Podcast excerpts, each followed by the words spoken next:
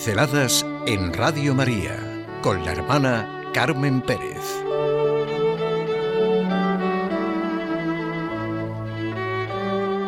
El mucho más, la nueva creación, la redención. Esas dos expresiones que no me canso de repetirme y de sentir. Donde abundó el pecado, sobreabundó la gracia. Oh feliz culpa que mereció tal redentor.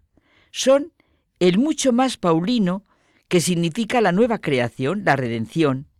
La obra de la redención se expresa en su Redentor, Cristo resucitado.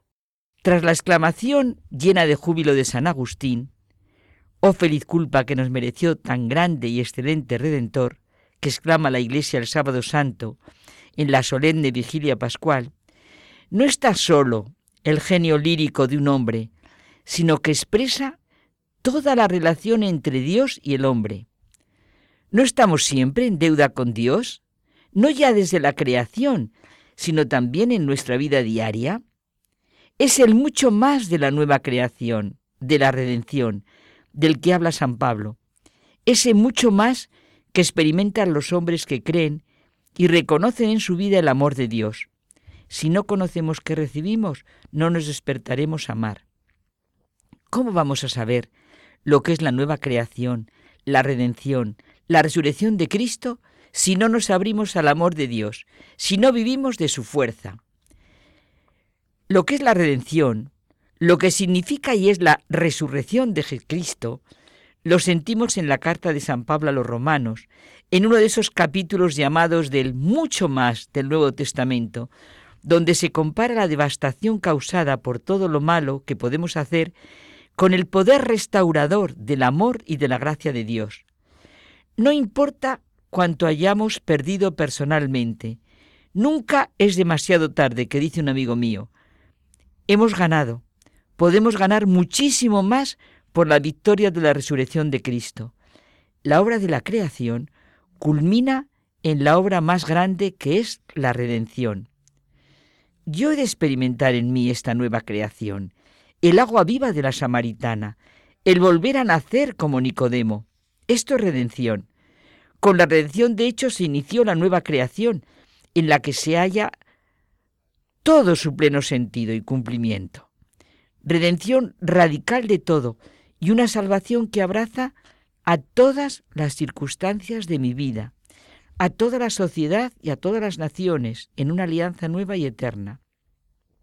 Cristo es el Redentor y Cristo en su iglesia y por medio de la iglesia, que somos iglesia, continúa la obra de nuestra redención. Ese es el plan vital del que hablaba Benedicto XVI, nuestra manera concreta de vivir la relación con Jesucristo, nuestro Redentor, por los sacramentos, que son la expresión y la experiencia de toda nuestra vida, los pilares reales sobre los que se asienta la estructura, tanto de los grandes momentos de la vida humana como de la vida cotidiana, son la expresión del Dios invisible.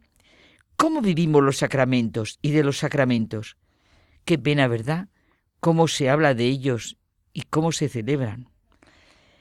El realismo con el que se expresa lo que es la redención lo tenemos en San Pablo, en su vigorosa imagen del universo gimiendo con dolores de parto. La nueva creación se está gestando en cada uno de nosotros y ha de ser alumbrado en cada uno de nosotros. La nueva humanidad solo es posible desde la nueva creación.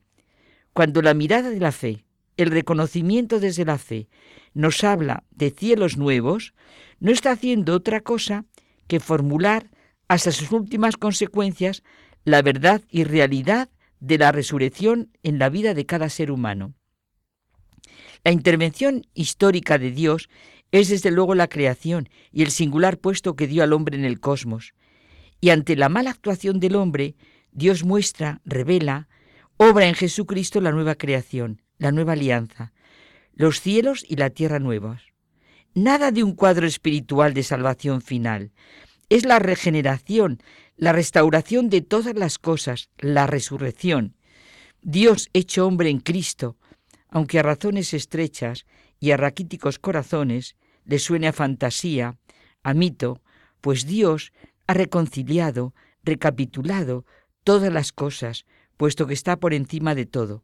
cosmología y antropología encuentran en Cristo resucitado la última síntesis. La creación ansiosa desea vivamente la revelación de los hijos de Dios. La creación fue sometida a la vanidad, pero por Cristo fue puede ser liberada de la servidumbre, de la corrupción, y la redención, la resurrección de Cristo reconcilia, tiene las mismas dimensiones que su acción creadora, pero de un modo totalmente nuevo, porque la gloria de Dios ha de manifestarse como en su Hijo en cada uno de nosotros. Y así se ha manifestado ya a lo largo de los siglos en tantas y tantas vidas. La redención del universo no consiste simplemente en la resurrección de los muertos, atañe al universo, todo el universo, que será liberado de vanidad, esclavitud y corrupción.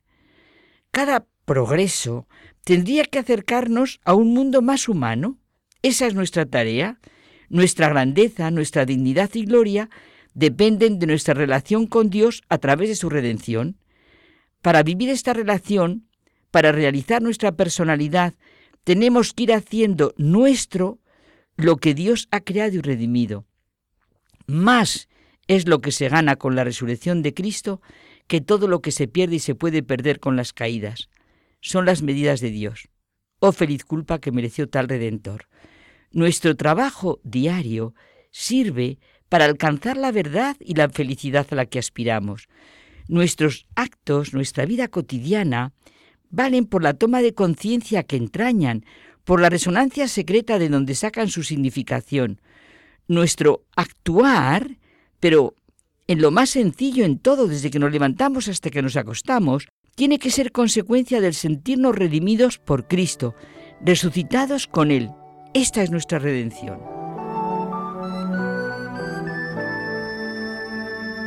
Pinceladas en Radio María con la hermana Carmen Pérez.